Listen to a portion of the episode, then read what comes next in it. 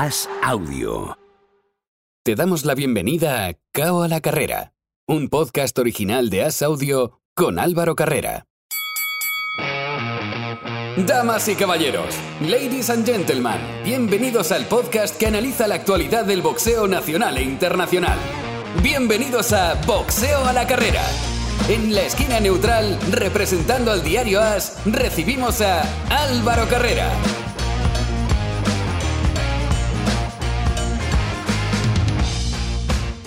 Hola, ¿qué tal amigos? Bienvenidos a un nuevo episodio de Cao a la carrera, tiempo para los deportes de contacto aquí en As Audio. Y la primera parada, como siempre, es en el noble arte, es en el boxeo y esta semana pues nos va a enfadar un poco porque todavía recordamos lo que pasó en Leeds con Kiko Martínez y Josh Warrington y nos encendemos un poco. Pero es lo que hay y hay que analizar todo lo que allí sucedió. Para hablar de eso y de mucho más, tenemos desde México a Carlos Zurbarán. Hola Carlos, ¿qué tal?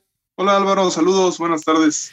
Nosotros estamos muy encendidos. Vamos a escuchar luego a Oscar que, le tengo grabado casi in situ, casi al, acabar la velada. Pero, Carlos, ¿cómo se ha vivido desde fuera de España? ¿Qué, ¿Qué, se opina? Porque hay ingleses que protegen a Warrington, hay ingleses que reconocen que, fue flagrante, pero fuera de uno y otro país, ¿cómo se vivió o cómo se vio el, combate entre los dos? Mira, la, verdad es que sí había mucha expectación por, por, ver, a, por ver a Kiko y, después de, ver el combate, no creo que a alguien eh, en Inglaterra, en España o en México le quede duda que fue que, Kiko fue a, meterse a la boca del lobo, ¿no? A una, a una vil, a una vil y a una total trampa.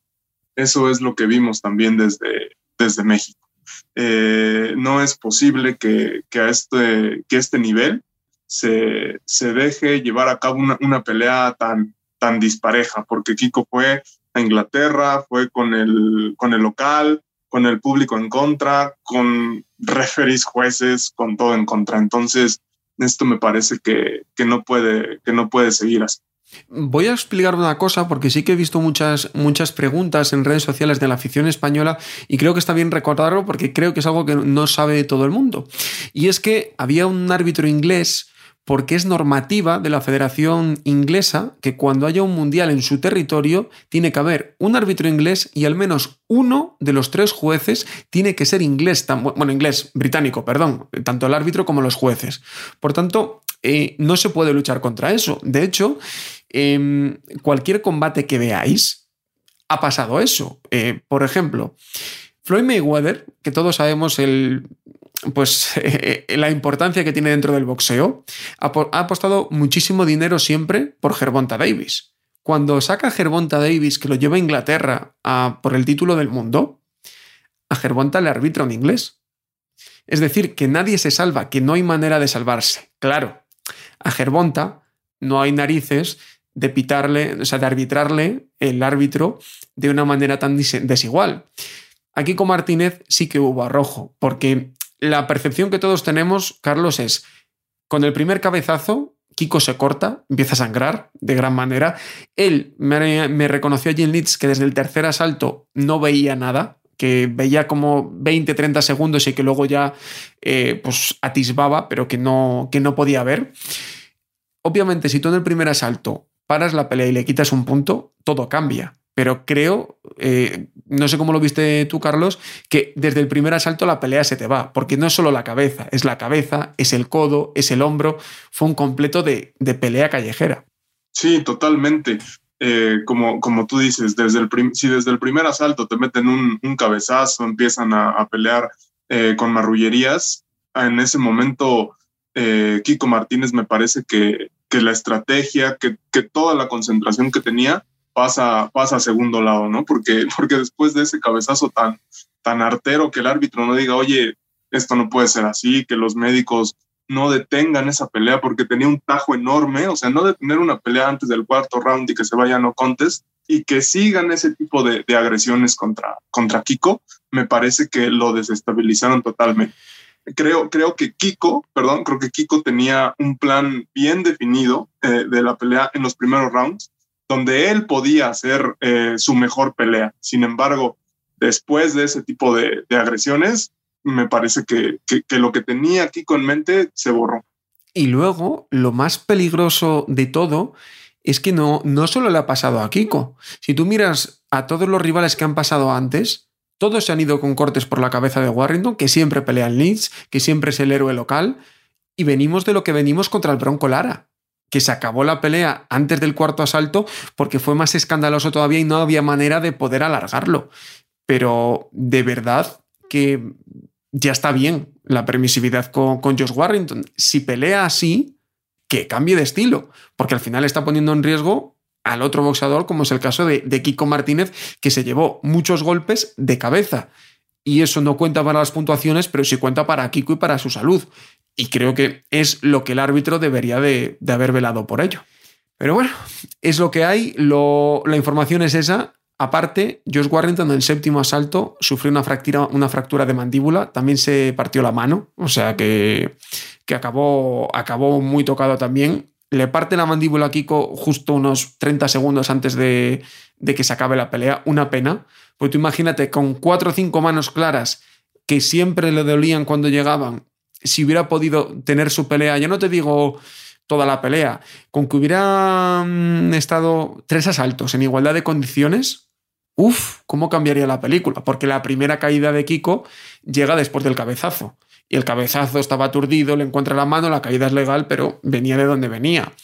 Cuando llega la parada médica es porque Kiko no ve y le pillan dos manos. Al final un árbitro cambia mucho un combate y ahí, lo vimos.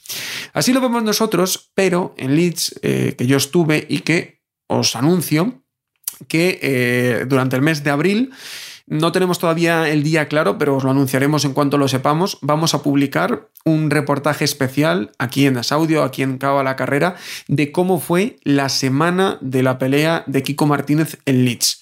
Es un reportaje que he estado grabando todos estos días y que creo que, os va a gustar mucho porque vamos a escuchar cosas que, habitualmente no se saben y que lo vamos a conocer gracias a ese reportaje. Y desde aquí agradezco a todo el equipo de, Kiko que me hicieron sentirme uno más y me dejaron estar con ellos en todas las situaciones posibles, o sea que desde aquí el agradecimiento, en breve como os digo os, diremos la fecha y quien estaba allí, que hoy no lo tenemos con nosotros, es Oscar Zardain, nuestro comentarista habitual, que también es manager de Kiko Martínez y que estaba allí en Leeds y que con él tenía estas reflexiones una vez que había terminado el combate. Hay días que hay que grabar las cosas en caliente y creo que hoy es uno de ellos. Por eso Oscar y yo vamos a grabar la parte de la charla con él. La vamos a grabar justo después de, la pelea de Kiko Martínez y Josh Warrington. Es decir, que la estamos grabando recién llegados al, hotel, pues todavía con el enfado en, el cuerpo. ¿Qué tal, Oscar? ¿Cómo estás? ¿Qué tal, Álvaro? Bueno, pues eh, dentro de lo que hay estamos bastante bien. dentro de la experiencia tan extraña que hemos vivido con, con esta, este resultado tan, tan peculiar que, bueno, creo que está muy condicionado por, por la actitud sobre todo de, Warrington y del árbitro. Me decían a mí en, la SER si ha sido una encerrona. Yo les decía, hombre, ya sabíamos a lo que íbamos, ¿no? Pero tanto yo nunca había visto algo así. En directo es la primera, la primera vez así que veo algo tan, tan descabellado, ¿no? Porque, bueno, pues robos a los puntos o que el árbitro tire para el de casa un poquito y, bueno, eso ya cuentas con ello, pero es que esta noche ha sido demasiado, ¿no? es que directamente en el primer minuto ya metió un cabezazo que deja a Kiko un poco mareado, sangrando muchísimo. Y, el, primer, el derribo del, del, primer asalto es consecuencia de eso. Entonces, eh, eh, luego ya viendo que el árbitro no cortaba, eh, pues ya eh, Warrington ha tirado, ha tirado para adelante ya con, con cabezazos, codazos, mm, hombros, empujones. La verdad que ha sido de bastante descarado. muy, ha sido muy, muy, muy parcial el árbitro y, no sé, yo creo que no está bien ganar un mundial de esta manera. Es curioso que después de todo lo que le había pasado a Kiko, lo único que le faltaba en Inglaterra, que no le habían hecho, era que el árbitro fuese tan descarado ayudando a, su oponente. Em, no sé si os ha dado tiempo también de hablar con la gente de Matchroom, nos han dicho algo. Entiendo que ellos lo, verán normal, ¿no? Porque es que pasa casi cada semana. A ver, esto al final... Em, Matchroom es una promotora, es una empresa que busca el beneficio, como todas las en promotoras. Y lo que manda aquí es la, Federación Británica. La Federación Británica es muy poderosa porque aquí, gracias a promotoras pues como Matchroom o como, o como Queensberry, se hace, realizan muchos campeonatos y, tienen mucho poder. Eh, la Federación Británica siempre impone que haya un árbitro y un juez, independientemente del título que sea, y se lo imponen a los organismos y si no, no se hacen campeonatos, ¿no? Eh, lo pueden hacer por lo que te comento, por la gran actividad que tienen y por la cantidad de dinero que mueven. Eh, entonces, al final, Matchroom, bueno, pues se beneficia de ello, pero no, no creo que ellos propicien, que no, no condicionen al árbitro, ni no lo creo realmente. O sea, yo creo que bueno, al final es algo casi cultural de defender al de casa. Lo que pasa que, bueno, yo, tú, cuentas con que, eh, bueno, pues los, saltos más cerrados se los tenga el de casa, que, haya ciertas actitudes que, bueno, que el árbitro sea más condescendiente con el de casa, pero es que ha sido, ha sido muy exagerado, muy exagerado. Y además es un bosador que se le conoce por eso, por, por los cabezazos y demás. Entonces, bueno, pues no, queda otra que resignarse. Sí, se puede reclamar, quejar y demás, pero la verdad que no, no va a servir de nada. Venía además Warrington de hacer lo mismo con Lara, de acabar la pelea mm, en, nulo por, por, una cosa similar. Y ha habido permisividad. Lo decías tú, que está bien explicarlo. Había un juez de México, otro de Estados Unidos, pero los otros dos eran, el árbitro y el juez eran, eran ingleses por lo, por lo que comentabas. Eh, cuando ya habíais visto lo de Warrington, teníais miedo a que pudiese pasar, pero cuando Kiko recibe el primer cabezazo, que se, bueno, que, se lleva el golpe y se queja, ¿creíais que por lo menos iba a servir para algo? Porque yo creo que la molestia de Kiko la vio todo el mundo. Yo cuando, cuando lo vi dije, ya estamos. Eh, porque el árbitro no fue nada contundente, no, no, una pequeña bronca casi para la galería. Y, no, no, ves que no, no tuvo decisión de, amonestarle, ni quizá no, pues, no, se atreviera a molestarle en un primer round, pero, pero es que le llama la atención cinco o seis veces. Y, y casi lo que te digo es un poco de cara a la galería. Eh, hubo un momento que Kiko agachó un poco su cabeza y le metió una bronca que, eso también condiciona, eh, ¿sabes? Eh, ahí el bosador siente que, está jugando fuera de casa de verdad. Cuando ves que tu rival puede hacer lo que quiera y tú a la mínima te, te, meten la bronca de, y, te, te, amenazan, ¿no? Me, ha parecido muy descarado, es una, es una lástima. De Warrington, dentro de, cómo estaba la, la, vara de medir del árbitro, pues ha jugado bien sus cartas y, bueno, pues lo que decimos siempre, ¿no? Con, el dinero que tienen aquí en el Reino Unido, te da para estas cosas, para traer campeonatos y para que tus bosadores de casa, los bosadores de casa sean protegidos. Y Warrington pues genera mucho dinero y el estadio no cogía un alma. O sea, de cierto modo, hasta, hasta comprendes que, que pasen cosas así, pero no, lo de hoy ha sido demasiado. La pregunta del millón, más o menos creo que todos intuimos la respuesta, pero ¿ha sido el último baile de, Kiko? Sí, yo creo que sí. No hemos hablado de ello después de la pelea, pero bueno, yo creo que ya realmente Kiko ya no tiene nada que, no tiene nada que buscar en el boxeo. Campeón del mundo en dos pesos, campeón de Europa en dos pesos. Ha boxeado contra los mejores de su categoría ha boxeado en 8 o 9 países diferentes, ha ganado en Argentina, en Japón, en Francia, ha hecho su buen dinero, así que yo creo que ya le toca disfrutar de la familia y, centrarse en su proyecto de ser entrenador. ¿Será un buen entrenador? Pues la verdad que tengo dudas porque Kiko tiene un nivel de exigencia muy alto que va a ser difícil que encuentre boxeadores que lo puedan, que lo puedan aguantar, pero bueno, eh, él ya está trabajando con amateurs y, él sabe, él conoce perfectamente el negocio. Entonces, lo que es seguro es que va a ser un entrenador muy, muy duro. Así que eh, va a tener buenos boxeadores seguro.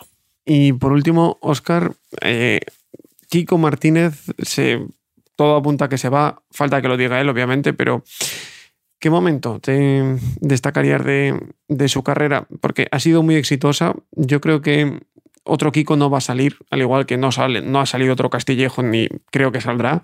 Cada uno tiene sus cosas, pero ¿qué momento te quedas que hayas vivido con Kiko de su carrera o que no lo hayas vivido, pero que, creas que haya sido la clave? Hombre, me quedaría, me quedo con el proceso desde que yo le conocí, que me recuerdo perfectamente cuando le conocí, hace casi 10 años.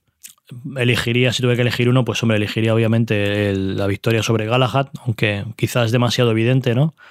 Pero yo creo que me quedaría con todo el proceso, no te puedo decir, desde las derrotas con Franton a cómo él se va recuperando, luego cómo vuelve a bajar, cómo cambia su, su estilo de vida. Si te toca decir uno, te diría Galahad, pero, pero la verdad que no, es que ha sido tantos viajes y tantos momentos que me, es imposible decidir uno. Oscar, como siempre, un placer. Nos escuchamos de nuevo la semana que viene. Un abrazo y un abrazo a toda la afición que ha estado ahí pendiente del televisor. Y la pregunta del millón, Carlos, nos la decía Oscar que él no había hablado con, con Kiko. Kiko obviamente ahora tiene que tomarse su tiempo él es dueño de su destino y puede hacer lo que quiera, faltaría más, pero parece que, pudo haber sido la, última pelea de Kiko.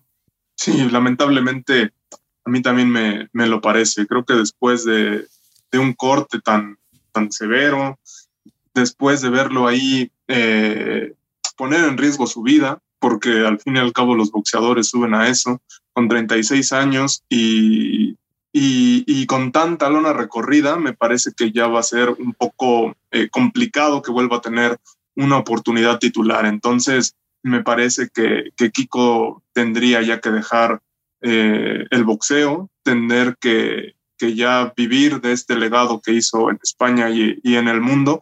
Y ya no, yo, yo creo que ya no hay, eh, ya no hay que demostrar nada más, ¿no? Creo que en una pelea pareja, como tú bien lo dijiste, le destrozó la mandíbula a, Warrington y hubiéramos visto otro tipo de cosas. Sin embargo, después de, este, de esta trampa que le pusieron, me parece que Kiko debería de decir, nos vemos. Veremos a ver qué, decide. Como digo, al final se ha ganado él eh, ser el dueño de su destino. Más de 56 peleas son como profesional, muchas, muchísimas guerras. Y obviamente eso también desgasta y pasa facturas, que lleva desde principios de los 2000 como profesional. 16 años de carrera en concreto lleva y obviamente es mucho, mucho tiempo. En esa velada, en destacar que María Cecilia Román perdió el IBF del peso gallo ante Evaine Bridge que ganó por decisión unánime. 100 a 91, 97 a 93 y 97 a 93. Ganó muy bien Bridge porque Román prácticamente se pasó más de media pelea sin sacar golpes. En Estados Unidos no ha habido mucho este fin de semana en general en el mundo, pero en Estados Unidos hubo dos citas. Tin Siu, que debutó en Estados Unidos, lo hizo con victoria, ganó a Terrell Gausa por decisión unánime, 114, 113, 116, 111 y 115, 112. Se fue al suelo el australiano en el primer asalto, o sea que vaya recibimiento de, que tuvo en Estados Unidos. Y para mí, no sé qué me contará Carlos, cómo están los ánimos en México, pero la sorpresa de la, del fin de semana fue la victoria por retirada en el sexto de Jeremía Nakatila sobre el ex campeón del mundo Miguel, Miguel Berchelt ¿Quién debutaba en el peso ligero. Híjole, más que sorpresa, una, una tristeza, me, parece. Creo que ver a Berchelt en esas condiciones, a todo mundo nos entristece, ¿no? Después de ver a un campeón eh, superpluma sólido, hacer varias defensas, tener, tener un nombre en México, en el mundo, un, uno de los superplumas más, más dominantes por muchos años y, de pronto viene el knockout de, de Berchelt y ahora ver en las condiciones en las que se presentó en, su, en su regreso al ring, sin movilidad, sin aspecto físico, sin coordinación. Me parece que, que Berchelt, por su salud, también es otro que debería decir hasta ahí. Sobre todo porque en el peso ligero hay monstruos de verdad que sí lo pueden, que sí lo pueden este, lastimar.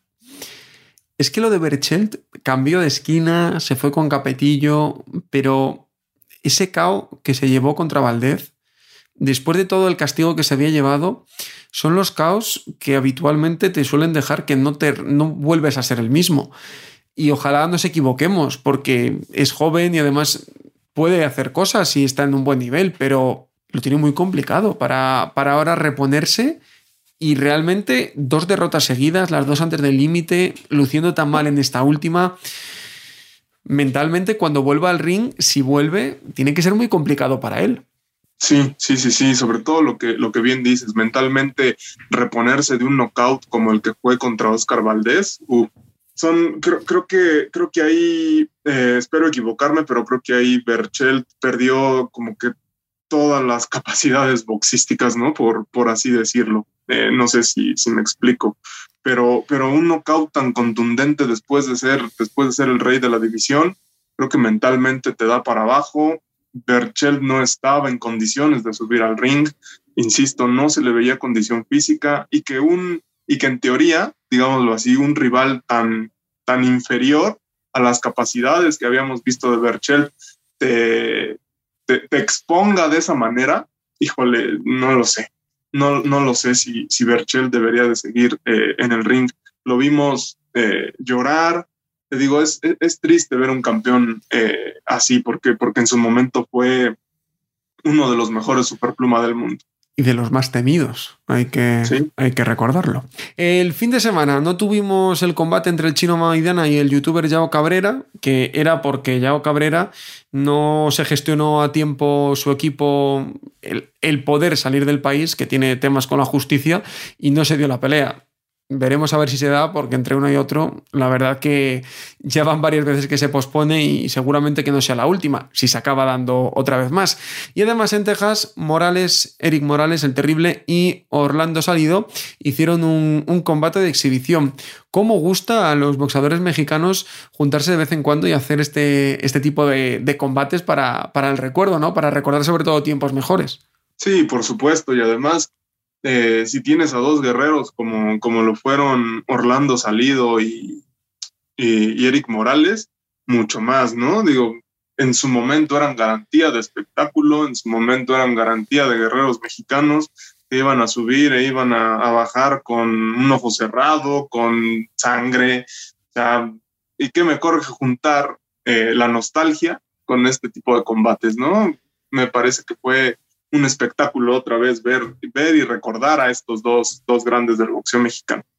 Pasamos de página, vamos a la de esta semana, que también no hay mucho, pero sí que tenemos en cuanto a intereses españoles bastantes cosas. Este viernes en Barcelona, Sandor Martín se enfrenta al mexicano José Félix por el WBA Internacional del Superligero.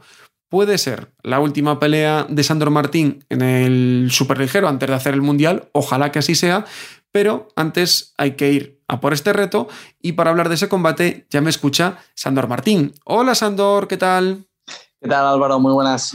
Jolín, qué ganas tengo de verte y qué, qué, larga se me ha hecho la espera de que pelease Josh Taylor y de momento que no, que no dice qué va a hacer. Eh, ¿Cómo estás llevando la espera de, de ver qué pasa con los cinturones? Bien, al final estoy muy tranquilo, entiendo que son cosas del, del deporte, él tendría que haber peleado en, en diciembre con Cateral. La pelea se aplazó por una, una lesión, si no me equivoco, de, Josh Taylor.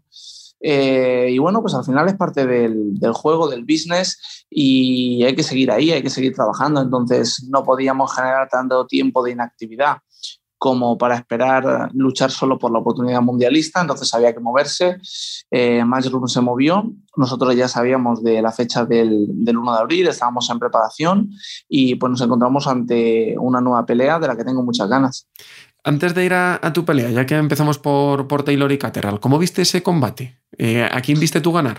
Bueno, la verdad es que fue un combate muy cerrado, sinceramente. Creo que para ganar al campeón unificado eh, que tiene los cuatro cinturones, hay que hacer un poco más. Eh, creo que Taylor se equivocó porque cayó en la trampa de Cateral y boxeó exactamente como le interesaba y le convenía a Jack Cateral. La gente se pensaba que iba a ser un paseo, pero tampoco fue una superioridad manifiesta de Cateral ante Josh Taylor. ¿Le hizo lucir mal? Sí. ¿Le ganó rounds? Sí.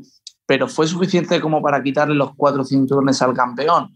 Bueno, ahí está un poco la controversia, ¿no? Es al final, el boxeo es apreciación, es subjetividad, cada uno puede tener su opinión, pero creo que Josh Taylor se ha ganado a pulso su crédito y su respeto. Sea como sea, el resultado ya se ha dado, los dos son grandes boxeadores, los dos merecen estar en esa primera liga, en esa primera línea de batalla luchando por los títulos mundiales, así que oye, si hay que despejar dudas, que, que, haga una revancha en el futuro si es necesario, pero que también los demás podamos tener oportunidad de luchar por esos títulos mundiales. Pero que la hagan en el welter, ¿no? Sí, sí, que la hagan en el welter, que se vaya ya a ver.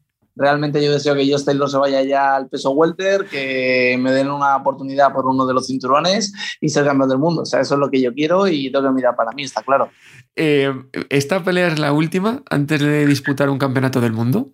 No lo sé, ojalá. No es algo que, que, depende de mí, pero si así fuese, estaría, estaría muy contento por ello. Yo esta pelea me, me, la tomo muy en serio. Sabemos cómo es el deporte del boxeo, al igual que yo estoy muy bien rankeado, hay otros grandísimos boxeadores de muy alto nivel que también están muy bien rankeados, también quieren su oportunidad mundialista y esperan y ansían lo mismo que yo. Entonces, como te digo, yo no me puedo despistar, vamos a acatar y aceptar todo lo que venga y en la forma que venga, porque no siempre las cosas se dan como uno quiere, pero mi deseo es luchar por ese título mundial y ganarlo, lo tengo muy claro. Y cuando gane uno voy a ir a por los cuatro, o sea que aquí hay representante, aquí hay boxador y tengo ganas de demostrarlo otra vez. Y es que además en tu posición, Sandor, no te puedes quedar parado como has dicho, pero arriesgas un montón cada vez que, te subes al ring y encima no es que hayas tenido un rival, que vayas a tener un rival de los cómodos, es un rival que eres favorito, pero que tiene una pegada que no te puedes despistar ni medio segundo. Sí, además, eh, bueno, es lo que decíamos antes, eh, un boxador que, tiene un porcentaje tan alto de knockouts eh, puede girar la tortilla en cualquier momento y evidentemente no nos podemos despistar, podemos ir ganando nueve rounds y en el último que se nos fastidie la cosa, entonces tenemos que trabajar muy atentos, muy centrados, yo soy muy responsable en ese sentido, sea lo que voy.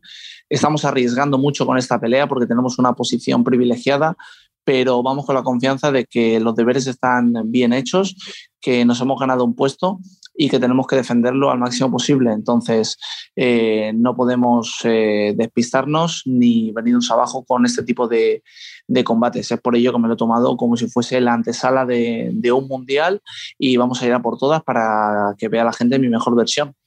Decías que, que estabas, que estabas entrenando que, que os, ya sabéis la fecha con anterioridad, pero al resto la confirmación pues ha llegado un poco tarde. No sé si también te ha sido un poco de, de boom ahora a dos semanas de la pelea, pues sabiendo primero que eh, entradas que están volando, que seguro que 20 como yo te están escribiendo para, para hablar contigo. Eh, ¿Te hubiera gustado que hubiese salido con más tiempo, pese a que tú ya has llegado entrenado al 100%? Sí, a ver, eh, al final eh, yo soy boxeador, me dedico a boxear, el tema de la, de la, promoción pues le toca a los organizadores del evento, en este caso eh, Matchroom, Dazón, entonces si ellos consideran que ha tenido que ser así, pues ha tenido que ser así, evidentemente pues a todo el mundo le gustaría seis meses de promoción, viajes por todo el mundo, etcétera, etcétera, pero las cosas serán como serán dentro de este deporte de, del boxeo que es muy singular, ya lo sabes. Entonces, como te digo, la repercusión ha sido muy grande y la venta de entradas ha empezado muy bien porque venimos de vencer en California a Maki García y con lo que hicimos allí, pues la gente tenía muchas ganas de verme boxear en casa y la acogida de respuesta está siendo buena. Siempre se pueden hacer las cosas de una manera diferente, pero como te digo, nosotros tenemos que estar centrados en lo nuestro, que es boxear y ganar encima del ring. Lo has dicho eh, a la perfección. Vienes de, esa pelea contra Mikey García, la gente tiene muchas ganas de verte. ¿Estás notando ese arreón de, de, que, pues obviamente con esa pelea más gente te conoció y seguro que más gente que te veía como, bueno, si no voy a esta pelea, ya iré a otra, puede ver que, coño, que es que igual es la última vez que Sandor pelea en Barcelona. Eh, ¿Lo estás notando también eso? Sí, sí, sí, la verdad es que lo estoy notando. El apoyo está siendo muy bueno y evidentemente los coletazos de haber ganado a Mike García, de vencer allí en, en, California a un boxeador que ha sido campeón mundial en cuatro divisiones diferentes y tan mundialmente conocido, pues se hace notar. Es por eso que te digo que eh, eso todavía perdura, todavía está, creo que la gente lo valora y había ganas de verme boxear de nuevo en casa, porque al final no sabes cuándo vas a volver a tener otra oportunidad de, de, ver a Sandor boxear en casa. Y es por eso que creo que la venta de entradas está funcionando también. Y por último, Sandor, eh, tú estás muy bien rankeado en la WBA. Si no me falla la memoria, también estás en WBC. Vas a hacer un cinturón WBA para seguir manteniendo ese puesto y por qué no ampliarlo. ¿La vía que tenéis en la cabeza es esa? ¿O si se liberan los cinturones, vais a ir a la opción que, que más os convenga? No, evidentemente yo no voy a rechazar ninguna opción, voy a pelear por, por el cinturón que, que, nos ofrezcan y por la oferta que sea mejor para nosotros y para nuestros intereses. Estoy muy contento de hacer este título de la WBA. Realmente es algo de lo que me siento afortunado y, y orgulloso, pero evidentemente esto es un deporte, esto es un negocio y si aparece la posibilidad de luchar por otro cinturón no es algo que, que, vayamos a rechazar. Al final yo estoy clasificado en los cuatro organismos a nivel mundial, IBF, WBO, WC, WBA, y sería una tontería descartar cualquiera, cualquiera de ellos. Entonces, como te digo, yo estoy muy contento de hacer este título internacional de la Asociación Mundial de Boxeo. Es algo muy importante para mi carrera deportiva, es algo que nos puede situar en la vía de la WBA más cerca todavía de hacer el mundial, pero ya sabemos cómo, cómo funciona esto y evidentemente tendremos que mirar por nuestros mejores intereses. Pues Andor, te agradezco tu tiempo con nosotros, que vaya muy bien en esta pelea y que la próxima, cuando hablemos, sea porque ya es para que estés a las puertas de disputar un título mundial. Muchas gracias, Andor. Ojalá que sí. Un fuerte abrazo. Muchas gracias. Y de Sandor Martín, que quiere hacer el mundial, a ver qué nos cuenta su jefe. Esta semana pasada, Leeds le preguntaba en un canutazo público a Eddie Hearn sobre si era la última pelea de Sandor Martín antes de disputar el mundial y me decía esto. Creo que sí. Será la última pelea de Sandor antes del Mundial. Estamos preparando ese gran combate. Pero estoy muy contento de que vuelva a España a pelear. Después de ganarle a Mikey García, fue una gran victoria para el boxeo español. Ahora tienes grandes boxeadores como Kiko Martínez, Sandor Martín. Después de esta pelea, yo quiero verle pelear por un título mundial. Además de ese combate de Sandor Martín, en Barcelona veremos en Liza a Samuel Carmona, que se enfrentará a Joel Córdoba y a John Hader Obregón, que de nuevo vuelve a ser incluido en una velada de Matchroom ante otro invicto. Después de ganar en la última, Kyle Lometti será su rival. También peleará la Argentina afincada en, en la comunidad valenciana J. Guanini, que peleará contra Stevie Levy. Cambiando de ciudad, el viernes también, en Madrid, en Fuenlabrada en concreto, habrá un interesantísimo campeonato de España entre dos prospectos, como son Amina Chimi y Aaron Alhambra. Esa pelea la podremos ver en Twitch, en el canal de John Fernández, y para hablar de ese combate ya está John con nosotros. Hola John, ¿qué tal? ¿Qué tal Álvaro? ¿Qué tal? Oye, que, que, te has liado con esto de, del Twitch, de hacer veladas, y ya no solo la, las de tu promotora, sino que veladas externas y vaya veladón este fin de semana. Sí, la verdad que yo ya dije cuando empecé este proyecto, eh, dije que no era. No había que como pensarse que solo iba a emitir las veladas de mi promotora, obviamente. Al principio es las que más facilidades me puso, pero era un proyecto a medio largo plazo en el que quería emitir veladas de boxeo profesional, quería darle esa visibilidad, ayudar ¿no? al, al boxeo nacional sobre todo. Y bueno, aquí estamos, ¿no? Otra, otra velada más que emitimos, la primera fuera de mi promotora. Y vaya peleón, la verdad. Campeón de España el peso welter, eh, mejor imposible. Ahí va, vamos por ese combate. Amina Chimi contra Aaron Alhambra, los dos coaspirantes eh, van al título porque dejó el título vacante John Míguez.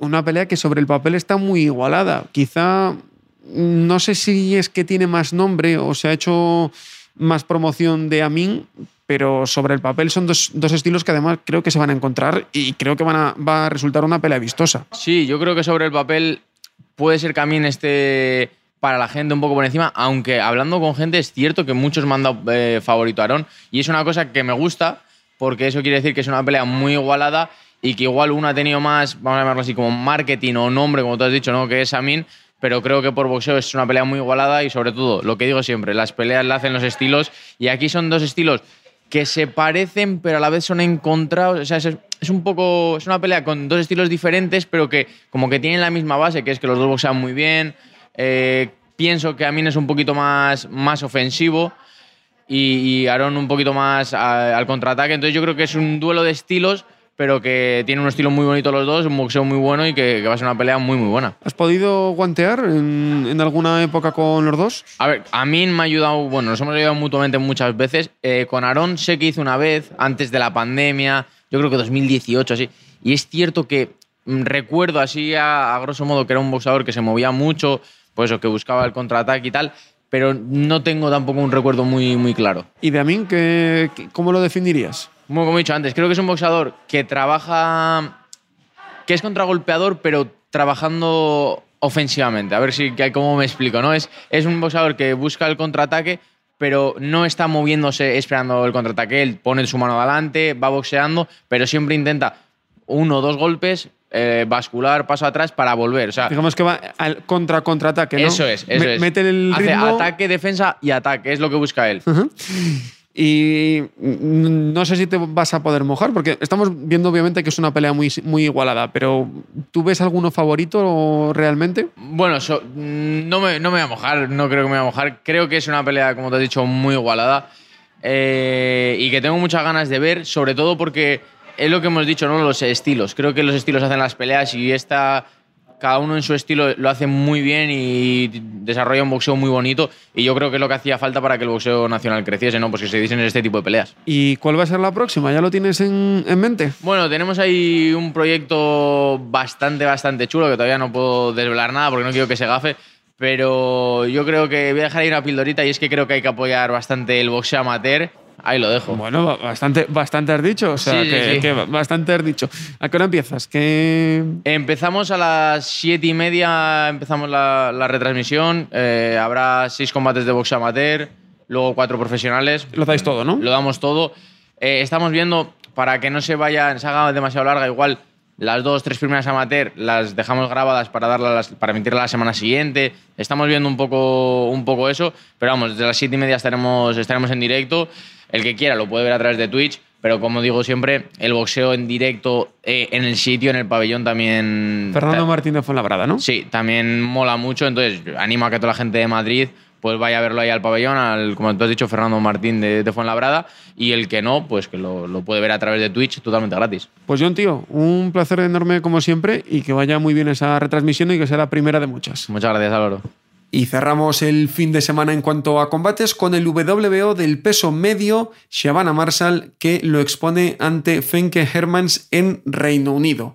Si gana Shabana Marshall, que es lo habitual, o sea, lo habitual, lo, lo que todos pensamos que debería de pasar, la siguiente parada tendrá que ser Shabana Marshall contra Claressa Sills. O sea que hay que estar muy atentos porque sabemos que en el boxeo no te puedes confiar y que a veces los planes preestablecidos saltan por los aires. En cuanto, Carlos, en cuanto a mm, noticias de esta semana, Dos que tienen que ver con boxeadores ucranianos. Comentábamos la semana pasada que Basil Lomachenko finalmente ha decidido no abandonar el país, no saldrá de Ucrania, seguirá en el frente mientras, mientras dure el conflicto con Rusia y Oleg Usyk sí que eh, recibió el mismo permiso y ha decidido salir. Así que vamos por, partes. Usyk ya está fuera de, Ucrania, pelea contra Joshua que sigue adelante una buena noticia para, para, el boxeo, Carlos, que se pueda ver ese, ese combate. Un combate que sigue despertando dudas en cómo llegará Anthony Joshua, ¿no? Que quizá es la mayor de las incógnitas. Sí, sí, sí, sí. Aunque ahora me, me preocupa también el cómo llegará Usyk, ¿no? Después de todo este contexto en el que está viviendo, en el que le dieron permiso de salir, en el que seguramente tendrá eh, en su mente eh, la situación de Ucrania. Creo, creo que, que, esto se va a tornar más en un contexto político que, que esperar la, la, pelea, porque también eh, creo que todo el mundo va a empezar a hablar más, más sobre Ucrania cuando esté la pelea, eh, en fin. En, el aspecto de Joshua, si se prepara, creo que nos puede ofrecer un, muy buen combate. Ha cambiado de esquina, ha dicho infinidad de cosas, que, está listo, este, que iba a esperar, que no, al final ya se dio esta pelea. Me parece que es un, una gran noticia para los amantes del boxeo. Sin embargo, eh, Joshua habrá que ver cómo, cómo se prepara para esta pelea, ¿no? Porque hemos visto al que le gana a los Klitschko, a, a Klitschko, y hemos visto el que pierde con Andy Ruiz, y luego se repone, y luego pierde con, con, con Music. Tenemos que ver eh, qué, qué versión nos ofrece. Decía Carlos, y no está nunca mal recordarlo, que ha cambiado de esquina Anthony Joshua y que ahora su entrenador principal es el español Ángel Fernández. Y el otro caso, el de Lomachenko, en su caso él decidió que se iba a quedar en, en Ucrania, que no iba a salir, tan respetable la decisión de uno como, como del otro, obviamente, en el, en el, peso ligero. Entonces se han movido las cosas y todo parece hecho para que George Cambosos pelee contra Devin Haney. Quizá de todas las peleas que se podían dar en el peso ligero, de todas las ecuaciones, es la que menos me motive.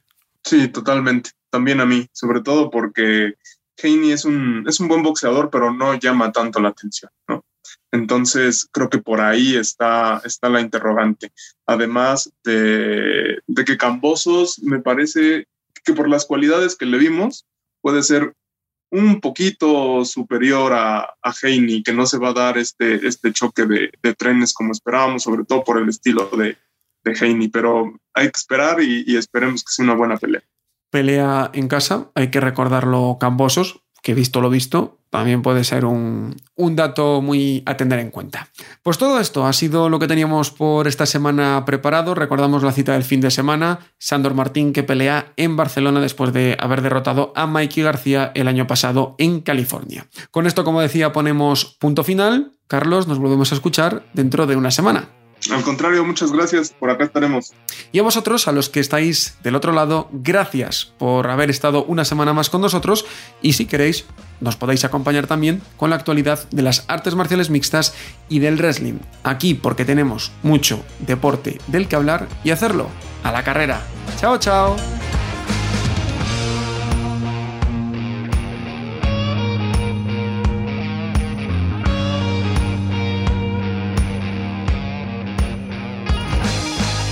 Gracias por escuchar Cao a la Carrera, un podcast original de As Audio con la dirección de Álvaro Carrera, la producción de Javier Machicado y la realización de Vicente Zamora. Todos los miércoles en la sección de As Audio en as.com.